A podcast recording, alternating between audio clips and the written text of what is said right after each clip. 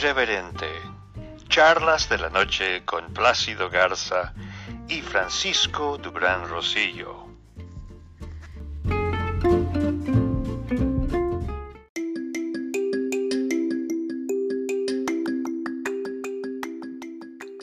El presidente Donald Trump firmó hace unas horas una iniciativa en la que regula el uso de la fuerza policíaca y pusieron una enmienda en que solo en que se justifique el uso de la fuerza porque se vea amenazada la vida de una víctima o de los mismos policías, podrán utilizarla. Ahora, investigando un poco más el caso de la segunda víctima de estos días a manos de la policía, en las afueras, en el estacionamiento de un Wendy's. Lo que sucedió es que este hombre iba un poco tomado, conduciendo y se quedó dormido en la fila del drive-thru. La manager salió a hablar con él, pero hizo caso omiso. Y fue la manager precisamente quien llamó a la policía. Ahora, al estudiar las grabaciones, la, la manager de la tienda de hamburguesas es afroamericana. La persona que contestó el teléfono en el servicio de 911 es afroamericana. Y cuando llegaron los dos policías anglosajones, los videos comprueban que utilizaron todo el protocolo para hacer que esta persona cooperara. De hecho, se le dijo al momento de la semidetención que solamente iba a ser revisado de sus datos generales se le iba a dar la multa por manejar bajo la influencia y se le iba a dejar salir libre. Pero el gran error que cometió fue arrebatarle la pistola teaser o la pistola de dardos electrónicos al policía que lo estaba interrogando, correr y voltear y dispararle con esa pistola al policía. Y fue en el momento en que estos reaccionaron y vieron su vida en peligro y se defendieron y lo mataron. Ahora, el análisis de la polémica revela que los crímenes cometidos por policías no pueden ser valorados como crímenes de odio, porque en ningún momento ha habido una prueba fehaciente de odio total, pese a que está ese video de George Floyd y podría ser la excepción. Pero en otros casos se han aplicado los protocolos y la polémica sigue creciendo, mientras que mucha gente todavía sigue marchando en las afueras de los edificios federales y en Seattle tomaron el precinto de la policía y tomaron ya todo un sector de la ciudad los ciudadanos para no dejar entrar a los uniformados. Buenas noches, Plácido Garza, socio editorial de Irreverente, Charlas de la Noche. Buenas noches, mi querido Frank. Buenas noches a la audiencia. Y estaba escuchando muy atentamente tu reporte, lo cual nos da una idea muy clara de qué es lo que está pasando en los Estados Unidos en ese tema que no acaba, Frank, porque ya la muerte de George Floyd en Minnesota se me hace tan lejana que con todos estos disturbios que están ocurriendo o secuelas a nivel, a nivel nacional en los Estados Unidos y contagiando a otros países, ya me da la impresión de que estamos viviendo una, una nueva etapa en la, en la vida de las protestas, Frank. Este, esa es mi percepción al escuchar tu reporte, mi querido Frank. Y lamentablemente no hay solución cercana. Pese a que se van a aplicar nuevas regulaciones, trabajadoras sociales van a andar con los policías en las patrullas, valorando las situaciones, se les van a dar certificados médicos al momento de la detención y se les va a ayudar a tratarles cualquier problema médico que tengan de diabetes o presión alta y no se les va a encarcelar si son faltas menores. Pero la moneda está en el aire, Plácido. Bueno, pues, ¿qué te parece si vemos la moneda desde el lado de lo que está ocurriendo en México? Y tenemos preparado un audio del jefe Diego Fernández de Ceballos, que olvidándonos del partido al que él pertenece, sigue siendo una de las voces más críticas de México en contra del gobierno de López Obrador. Eh, ¿Qué te parece, Fran, si compartimos el audio con la audiencia? Claro que sí, Plácido, vamos a él. En esta voluntaria prisión domiciliaria, quiero comentar a usted brevemente algo que me parece de la mayor relevancia. Los mexicanos debemos entender con toda claridad la lógica perversa que lleva el presidente de México en su quehacer cotidiano. Es un hombre bien conocido por su ambición de poder. No le satisface haber ganado la presidencia ni el poder que la presidencia, conforme a la Constitución, le otorga. Va por más, para arrasar con todas las instituciones que pueda del país y hacer de México su voluntad. Y en ese camino hay dos tareas que lleva simultáneamente el presidente de México con toda efectividad. La primera es distraer, distraer engañando diariamente, mintiendo todos los días, ofendiendo por todo donde van y diciendo todo tipo de sandeces y de locuras, con el propósito de que la opinión pública todos los días comente lo que dijo en sus mañaneras y lo que dijo durante el día.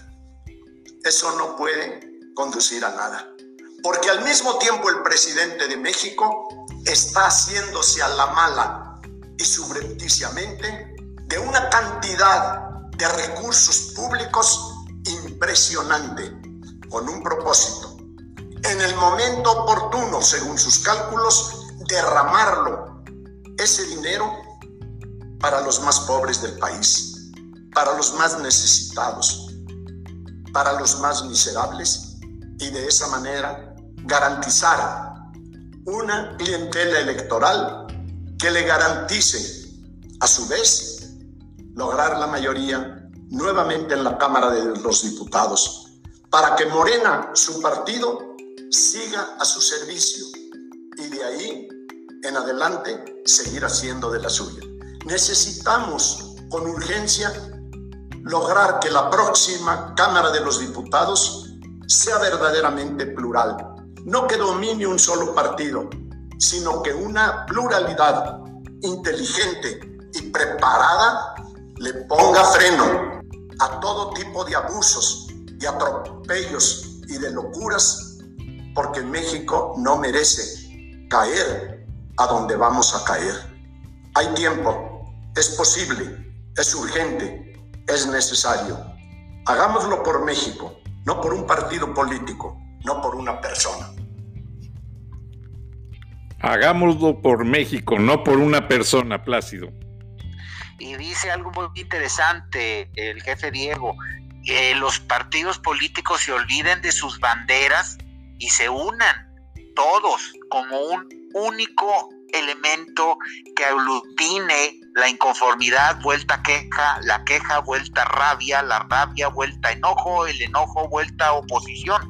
Es la verdadera oposición que México necesita en estos momentos, mi querido Frank. Una oposición ciudadana que ya no tiene necesariamente que estar pintada de los colores de ningún partido político. Esa sería mi conclusión, eh, mi querido Frank. ¿Qué, ¿Qué otro tema tenemos listo para nuestra audiencia. Mandaste un audio muy interesante de cómo se manejan los recursos de las dependencias y se manipulan, mejor dicho. Vamos a escucharlo. Adelante. López Obrador presume que su gobierno está ahorrando como nunca, que la austeridad republicana liberará los recursos para atender a los más necesitados, pero el ahorro que presume no existe. La realidad es que el presidente no les da permiso a las dependencias de usar el dinero que tienen asignado en el presupuesto. Y todo el dinero que no se gasta lo tienen que regresar y de ahí se mueve al ramo 23. Si el ramo 23 no te suena, tal vez lo conozcas como la partida secreta. Es una bolsa de dinero que tiene el presidente y que se puede gastar sin pasar por el Congreso ni rendirle cuentas a nadie. O sea, no hay ahorros. Lo que hay es una reasignación perversa del presupuesto, lo que ha orillado a algunos miembros del gobierno a renunciar. Esto no quiere decir que el presidente se esté robando el dinero. Lo está juntando en una bolsa secreta para usarlo para sus fines políticos de concentración del poder. López Obrador le está quitando el dinero a la salud, educación, deporte y a programas productivos para regalar ese dinero para que la gente vote por Morena. Las cuentas que hace López Obrador son simples y aterradoras. Con los 15 mil pesos que necesita un científico para seguir su investigación, le puede regalar dinero a 10 personas que no hacen nada, pero votan un medallista olímpico solo es un voto, pero cuesta lo mismo que cinco becas para ninis. Lo mismo pasa con un productor del campo. Los niños con cáncer no votan y a la cuarta transformación les salen muy caros. Con recortes a salud, ciencia, agricultura y otros programas, López Obrador está haciendo que el presupuesto le rinda más para comprar más votos. López Obrador no se está robando el dinero, se está robando el país. En pocas palabras, se está robando al país.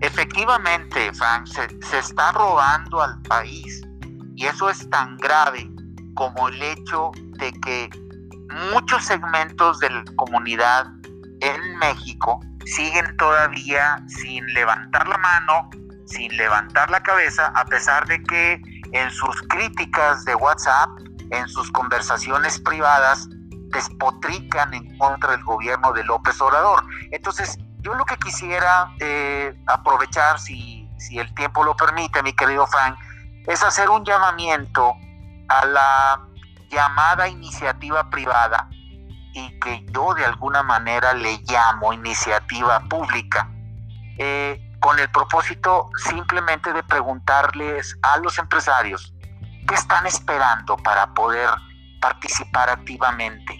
Yo sé de muchos empresarios a nivel nacional, porque he platicado con ellos.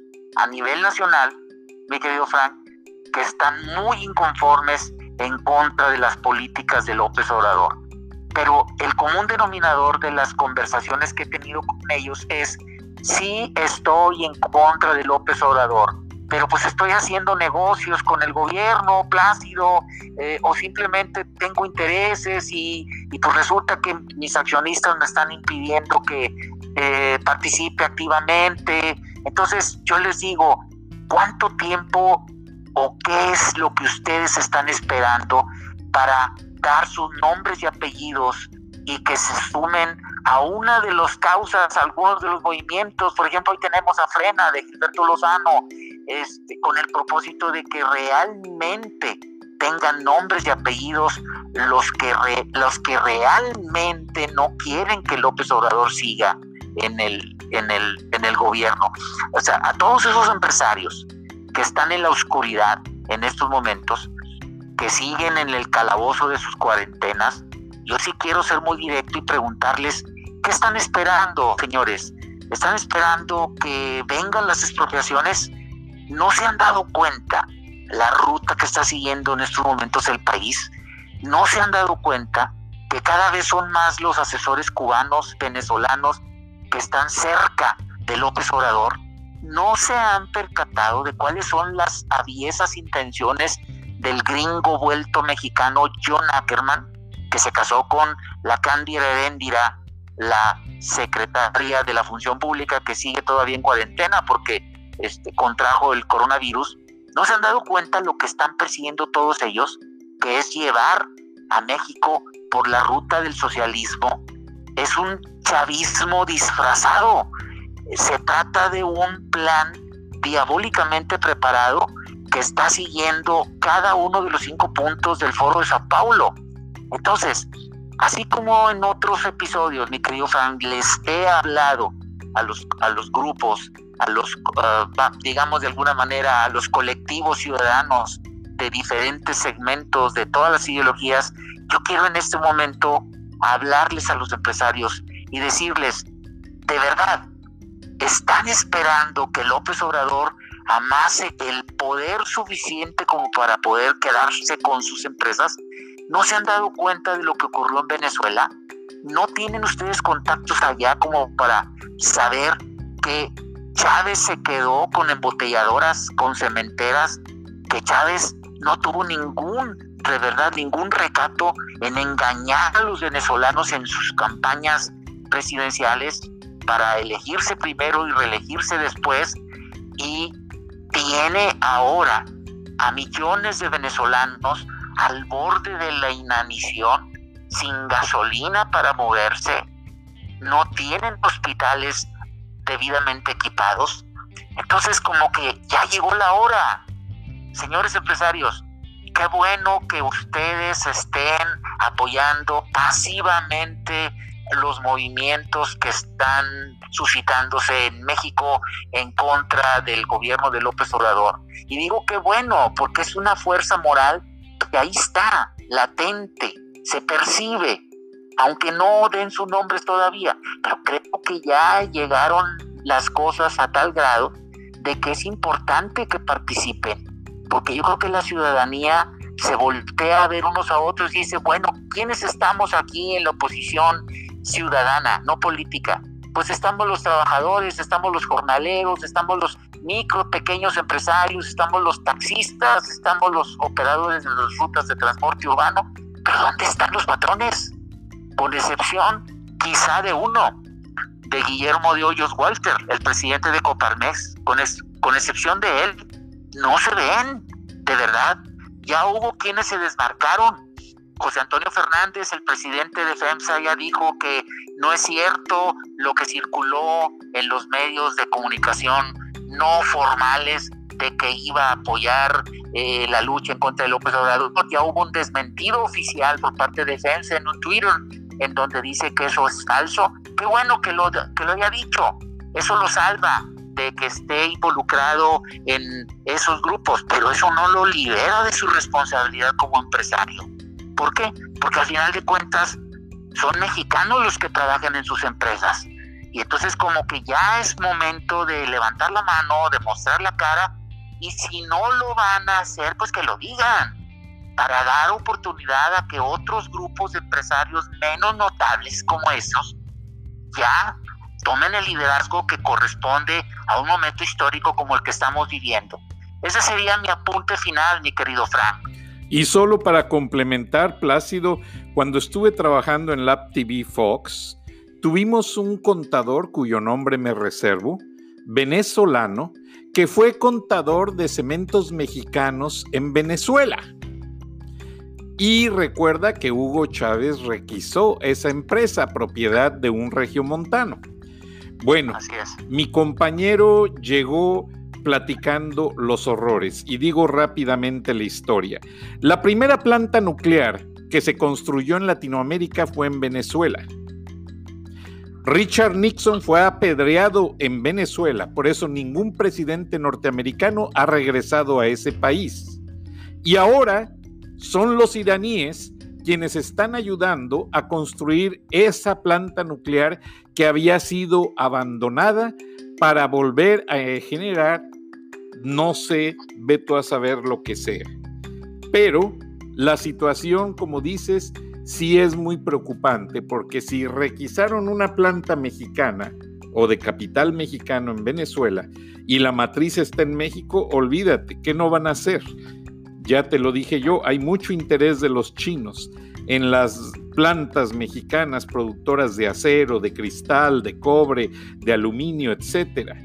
Pero todo va a quedar en la opinión pública y la opinión pública de Estados Unidos no se queda callada. Ayer me mandaron un mensaje diciendo, un mensaje instantáneo como aparecen en Facebook, que solo los ves cuando está la transmisión, y decía que mucho inmigrante se viene a Estados Unidos y ya no siguen los medios tradicionales mexicanos porque están cansados de sus mentiras y que nos felicitan porque somos de los pocos, de acuerdo a la señora Magali, que estamos transmitiendo lo que realmente sucede en México. Y ellos cuando mandan su remesa, hablan con su familia y les aclaran lo que está pasando, porque muchas veces sus familiares no saben qué está haciendo López Obrador por el mismo centralismo de control político de la información. Buenas noches, Plácido. Buenas noches, Frank. Buenas noches a la audiencia. Hasta mañana.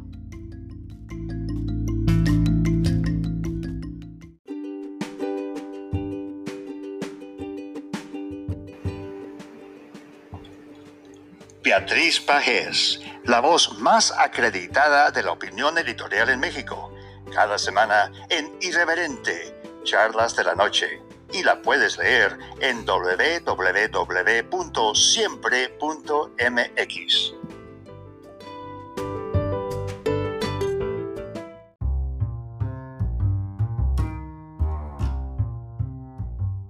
Escuchaste el análisis de la noticia transparente como el agua, en Irreverente, Charlas de la Noche, con Plácido Garza y Francisco Durán Rosillo.